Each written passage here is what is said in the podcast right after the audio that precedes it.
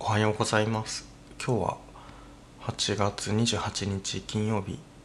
今朝の6時10分だったっていうところなんですけれどもこれはあの在宅勤務がもう半年ぐらい続いていて、まあ、目的なく人と話すことがなさすぎておかしくなってないかなっていう不安を持っている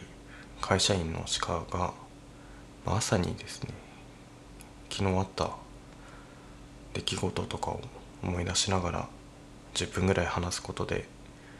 心の平穏を保つ試みを神奈川県川崎市からお送りしているものです。みたいにですねあの神奈川県川崎市っていうのを毎回言っているんですけれどもあの同じようにポッドキャストをされているあの遠くの雷鳴さんっていうハンドルネームそういうハンドルネームの方の あのポッドキャストでもあのちょっとこのラジオというかこの試みこのえー、これに言及していただいてあの神奈川県川崎市といえばっていう感じであの神奈川県川崎市の川崎あるあるをですねあのいろいろ言っていただいてあのすごい面白かった しあの梨畑があるっていうところなんですけどあの自分もあの梨畑の隣に 川崎といっても広いのであの栄えていない方の川崎で梨畑の隣からお送りしてます。あの梨畑このマンションが建つ前は梨畑だったっていうことをあの近隣住民のおばあさんから聞いたあのある日ここに引っ越してきた、まあ、1年前ぐらいかな。なんかゴミ捨てようと思ってあのマンションの玄関を開けたらなんかちっちゃい椅子が2人ぐらいかけれる椅子があるんですけどそこにあの住民じゃないあの近所のおばあさんたちが2人座っていて「おはようございます」とか言われて「ここ家賃いくら?」っていきなり聞かれてドア開けたら家賃聞かれるっていうのがあってあのその時にちょっと話してたらあの昔ここは梨畑だったんだよっていうことを教えてもらったりあと地主がここの地主が水道局員だっていうこととかを教えてもらって面白かったけど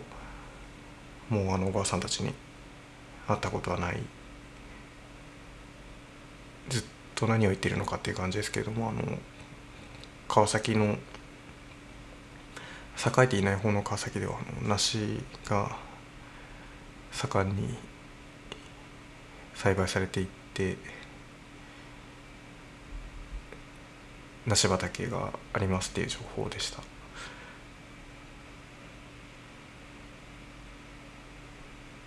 なんで川崎に住んでるのかっていうとあの僕があの子供の時から喘息で川崎市は、まあ、多分なんか昔その公害とかがあった影響だと思うんですけど喘息の医療費がすごい安い。なんか3分の1ぐらいになるんですよね。だからすごい、まあ、毎月そのかかってる病院代が3分の1になるのはめっちゃありがたいなっていうとこで川崎最高っていう、まあ、そんなのも別に住む時は知らなくて。通ってた病院の受付で教えてもらったりして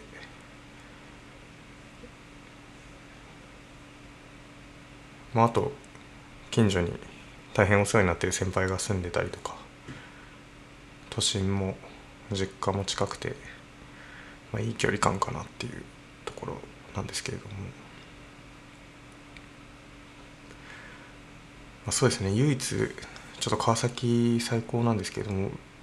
ウィークポイントがあるとすれば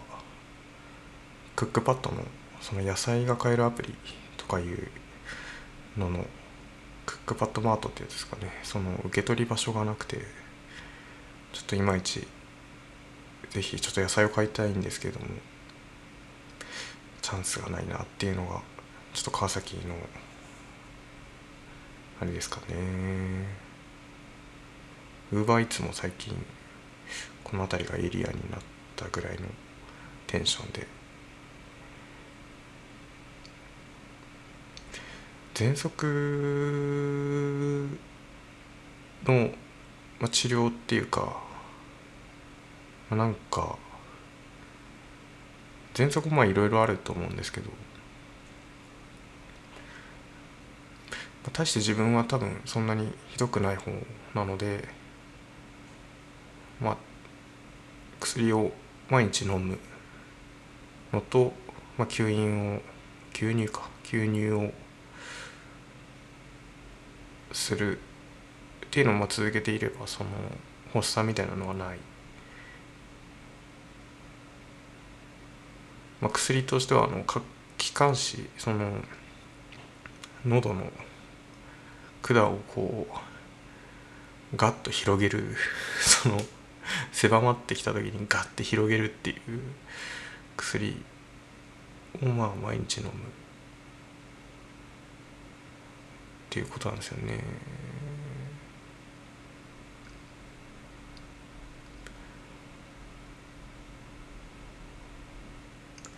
なんかそのコロナウイルス感染拡大のとこで医療従事者の方に、まあ、なんか差別があるみたいなの、まあ、なんで差別するのかちょっと理解に苦しむって全員多分思ってる。誰も、まあ、多分その差別をしようと思って差別してるわけじゃないと思うんですけど。基本的にその自分の考え方が、まあ、結構あんまり悪い人はいないっていうか性善説に基づいて結構行動しているところがあるので多分人の心は悪くなくて仕組みがシステムが悪いんだろうなっていうふうに思うですけど。まあでもその月に1回僕もその喘息に治療として病院にまあ内科に通ってていたんですけど。やっぱこういうコロナウイルスの状況になってからあんまりこう行くのを控えてしまっているっていうところもあったりして。それは別に病院に行ったぐらいで感染するなんて自分は思ってないんですけど、まあ、とはいえみたいなとこのその「とはいえ」っていう部分がなんかこれもしかしたら医療従事者にの方に、まあ、そのタクシーが乗車拒否するとか子供を保育園に通わせないでほしいみたいなふうに言われるとかそういう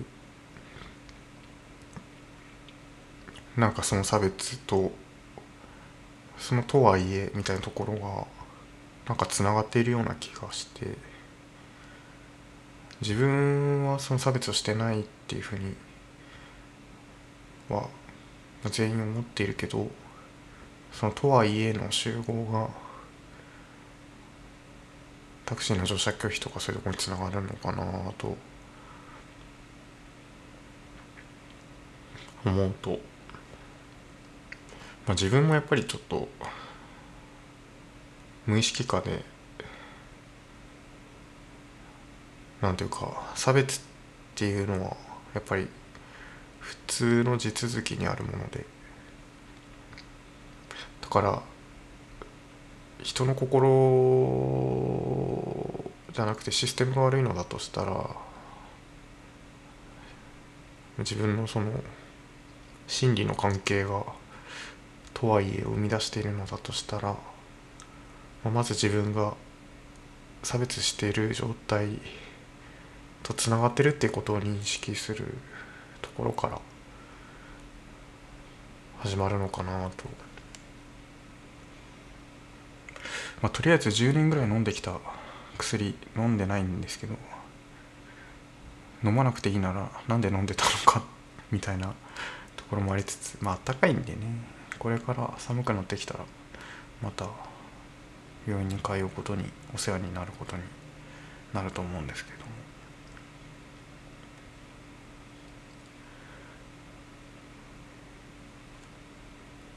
会社の有給休暇があと54日残ってる。まあ勤怠システムに会社のその勤怠をするシステムがあってそこにアクセスすると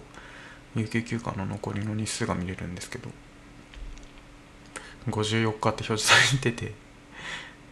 で9月末で14日消えることになっていてもったいないなと思って9月にと1週間。まあこの間夏休みなったばっかりなんですけど。1週間休むことにして。まあでも夏休みって言ってもなんか気になってずっと仕事してしまってたので今度はディスプレイから離れる時間にしてもいいのかなと思いつつただまあなんかどっか行ってみようかなってうっすら思ったけどまあなんかそんな感じでも絶対ないと思うのでどうしたもんかなって思いつつ夏休みのおかわり。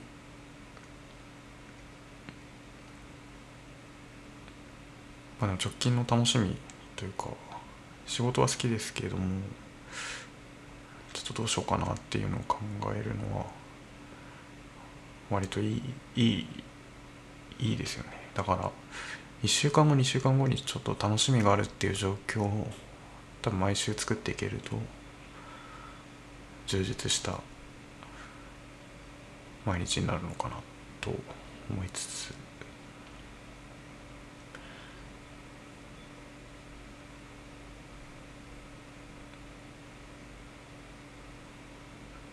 目的ない話を永遠と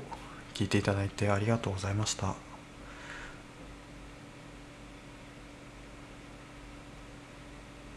今日も仕事を頑張っていきたいと思います。よろしくお願いします。鹿でした。